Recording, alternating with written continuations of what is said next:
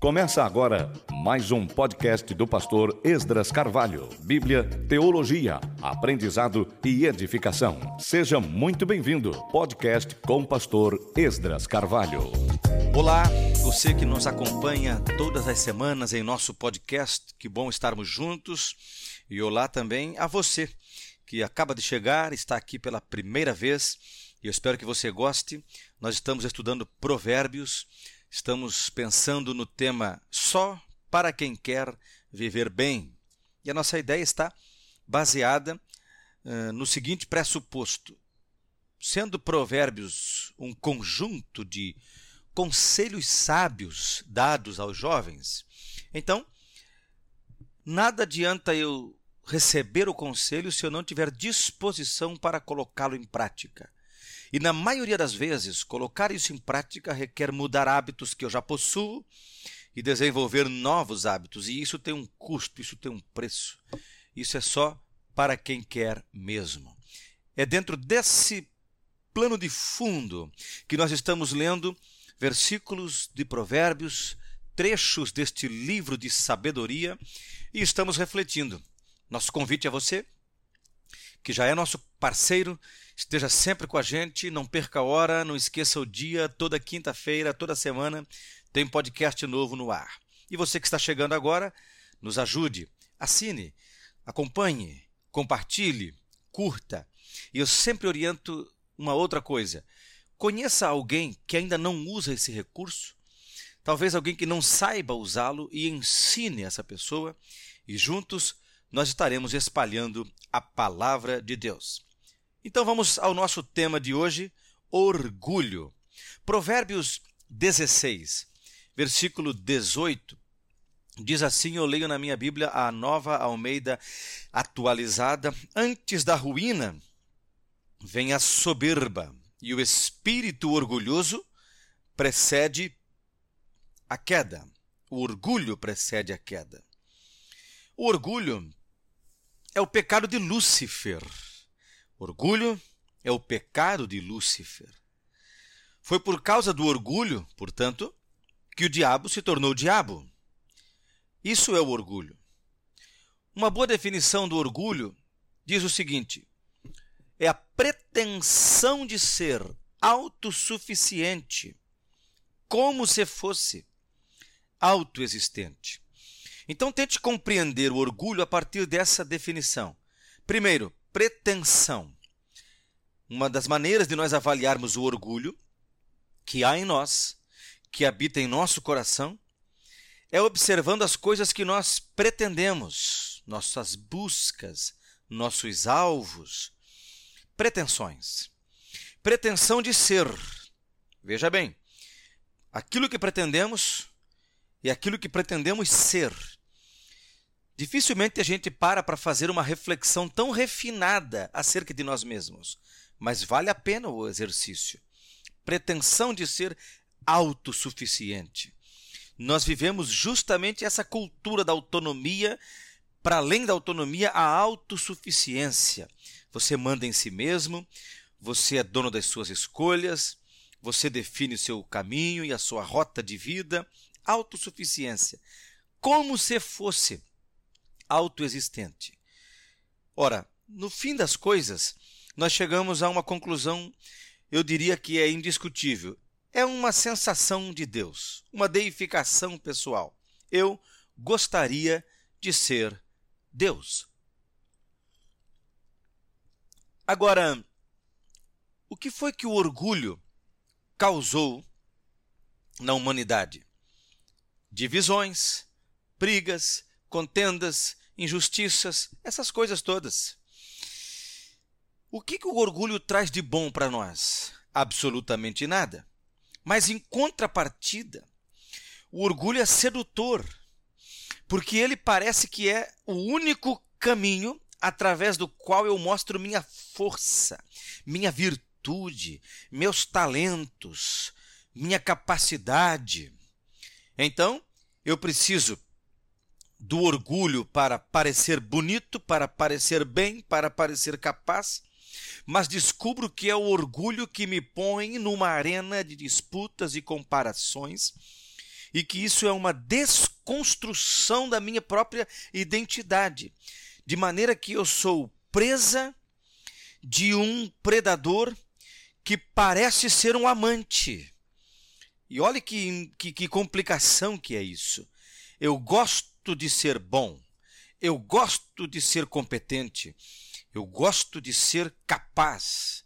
E eu vou para além disso, eu quero ser melhor que você, mais competente que você, mais capacitado que você. E quanto mais eu me encanto com isso, essa sedução mais me atrai, mais eu descubro meu vazio, minhas fissuras e mais eu vivo em sofrimento. O orgulho é uma coisa que todo mundo tem, só que a gente às vezes acha que não tem. Todo mundo tem, só que a gente acha que não tem. Eu ouvi uma vez um pastor, nunca esqueci, faz tempo isso, e ele falou assim: o orgulho é igual um mau hálito, o sujeito acha que não tem. Então vamos tentar hoje identificar o orgulho. Se você vai, por exemplo, para Provérbios 30 e 11, eu faço eh, questão de abrir minha Bíblia aqui nesse texto, Provérbios 30, a partir do versículo 11, a gente encontra ali algumas marcas do orgulho. Por exemplo, há pessoas que amaldiçoam o próprio pai e que não bendizem a própria mãe, ou seja, há uma repulsa à autoridade. Se à luz do texto esse indivíduo não consegue considerar, respeitar a própria autoridade do pai e da mãe, o que se há de pensar, de dizer acerca das outras autoridades que a gente precisa se sujeitar a elas na vida? O patrão, o gerente, os, as autoridades eh, políticas constituídas, etc., as instituições, né? Então, uma repulsa à autoridade, uma dificuldade com a submissão à autoridade, sujeitar-se à autoridade, essa coisa de dificuldade de sujeitar-se à autoridade é um indício, é um sinal, é um sintoma do orgulho.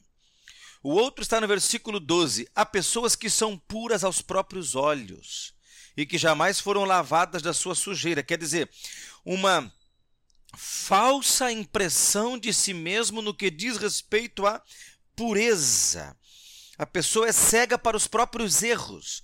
Ela aos seus próprios olhos é pura, é perfeita. Mas na verdade não, nunca foi lavada da sua sujeira. Então ele é cego para os próprios erros, para as próprias falhas. Julga que não tem falhas. Pensa que atingiu um patamar tal que não é passível de correções. Cegos para os nossos próprios erros, sinal de orgulho, sintoma de orgulho. O outro está no versículo 13. Há pessoas cujos olhos são arrogantes e que olham para os outros com desdém, ou seja, arrogância em relação aos outros.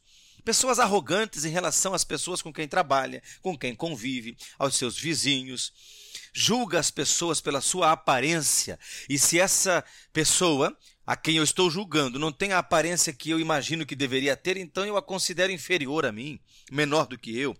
E de qualquer maneira, você vai identificar nas pessoas arrogância na relação com o próximo. É sinal claro, concreto, evidente de orgulho. E um outro sinal está no versículo 14. Implacáveis com os outros, há pessoas cujos dentes são espadas e cujas mandíbulas são facas para consumirem os aflitos da terra e os necessitados deste mundo. Sabe aquela pessoa que diz assim: ó, não trabalhou, tem que se dar mal mesmo, tem que se danar. Ah, não trabalhou nem metade do que eu trabalhei, não ralou metade do que eu ralei. É implacável com os outros. São sinais do orgulho. Observe se essas coisas fazem parte de você. Eu devo observar se esses sinais e essas características fazem parte de mim. Mas há um outro indicativo do orgulho. Agora eu volto para o capítulo 11 de Provérbios, no versículo 30. É, aliás, no versículo 12, Provérbios 11, versículo 12, que diz assim: Quem fala mal do seu próximo não tem juízo. O homem prudente se cala é, quem despreza o seu próximo não tem bom senso, diz outra versão. Então é essa coisa de desprezar o próximo, tratar com desprezo as pessoas. Lá em Provérbios 30, onde nós estávamos, o versículo 13 também endossa essa ideia. Há pessoas cujos olhos são arrogantes e que olham para os outros com desdém, com desprezo. Então, desprezar as pessoas, que seja o mendigo, ou que seja aquele que é tão próspero que eu desprezo ele de tão próspero que ele é. Não faz mal. Em qualquer das categorias. Tratar as pessoas com desprezo é sinal de orgulho. E o orgulho, repetimos, é o pecado de Lúcifer. É o que fez do diabo o diabo que ele é. O orgulho é, portanto, o oposto de Cristo. Quando a gente chega na carta que Paulo escreveu aos Filipenses, capítulo 2, diz assim: Portanto, se existe alguma exortação em Cristo, versículo 1, alguma consolação de amor, alguma comunhão do Espírito, se há profundo afeto e sentimento de compaixão, então completem a minha alegria tendo o mesmo modo de pensar, tendo o mesmo amor e sendo unidos de alma e mente. Não façam nada por interesse pessoal ou vaidade, mas por humildade. Cada um considerando os outros superiores a si mesmos não tendo em vista somente os seus próprios interesses, mas também os dos outros. Essa é a humildade de Cristo que é recomendada para nós. É a maneira como Cristo lidou com a gente, como Cristo lida com a gente e como nós devemos lidar uns com os outros. Filipenses capítulo 2, quando Paulo diz: espelhe-se em alguma exortação que há em Cristo, ele está usando Cristo como padrão, Cristo como modelo. Veja que é o próprio Cristo que no versículo 5 diz assim: ó, Tenham entre vocês o mesmo modo de pensar de Cristo Jesus. Versículo 6: Que, mesmo existindo na forma de Deus, não considerou ser igual a Deus algo que deveria ser retido a qualquer custo Versículo 7. Pelo contrário, ele se esvaziou, assumindo a forma de servo, tornando-se semelhante aos seres humanos e reconhecido em figura humana, ele se humilhou, tornando-se obediente até a morte e morte de cruz. Então, o modelo de Cristo é oposto ao orgulho. O orgulho é o oposto ao modo como Cristo viveu e como Cristo nos ensina a viver. Aliás, o próprio Jesus disse em João, capítulo 8, versículo 50: Eu não busco glória para mim mesmo. Portanto, queridos, se a gente quer viver bem, se a gente pensa em viver bem, e a nossa série longa de estudos em Provérbios tem essa proposta, tem essa temática só para quem quer viver bem, então nós temos que nos exercitar na humildade, que é o oposto do orgulho. Os orgulhosos atraem para si o pior da vida, o mais amargo da vida, o mais duro da vida. Orgulhoso é aquela pessoa que a cada final de ano discute com um familiar e um parente. Vai chegar a um ponto da sua vida que ele vai servir uma ceia de Natal para si sozinho, para si mesmo. Ele estará só, porque ele vira as costas para as pessoas. Ele faz inimizade, ele não perdoa, ele se considera melhor do que todo mundo, ele se considera mais capaz do que todos. Diferente disso, em vez de tratar com desprezo, em vez de tratar com desdém as pessoas, em vez de demonstrar repulsa à autoridade, cegueira para as próprias falhas, arrogância em relação ao próximo, implacabilidade para com os outros, ele se humilha a si mesmo e faz como Jesus, não busca glória para si mesmo.